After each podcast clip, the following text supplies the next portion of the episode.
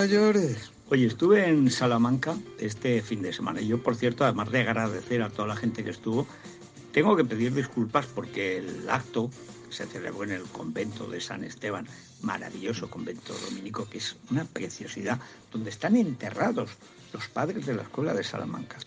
Pero allí, además, es un sitio absolutamente extraordinario, pero es pequeño. Entonces se quedó pequeño y hubo mucha gente que se quedó fuera, hay gente que sigue radio, yo lo siento mucho, pero fin, a un acto que organizaba el Club de los Viernes. Si lo hubiera organizado el radio, pues no sé, lo hubiéramos llevado al campo de Salamanca, que hace un frío tremendo, y ahí nos hubiéramos Ahí calentado. estaría pero- usted contento.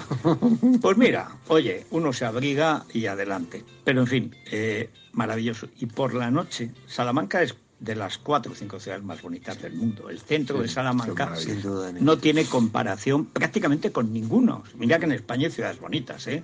Santiago es una ciudad bonita, Sevilla tiene un centro precioso, pero, pero vamos, lo de Salamanca, Salamanca es es, espectacular. es algo asombroso, porque además es un, un edificio y otro y otro y otro y otro y otro. Segovia es muy bonito, pero tiene cuatro piezas básicas. Salamanca tiene 15. Es impresionante.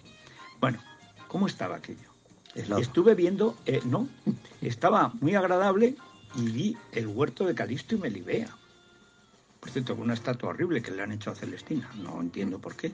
Pobre mujer la tiene detrás de una reja para que no se no la salten los estudiantes. Además, o en una ciudad universitaria necesita se nota mucho. Pero, No pero intentaría usted soltar la tapia. no, por Dios, yo en el huerto creo que está muy bien donde está y es una vista además sobre el río maravillosa y tal. O sea, realmente, cuando tú ves Es eso de España, dices, vamos a ver, y que estos cernícalos, estos mendrugos, quieran cargarse España.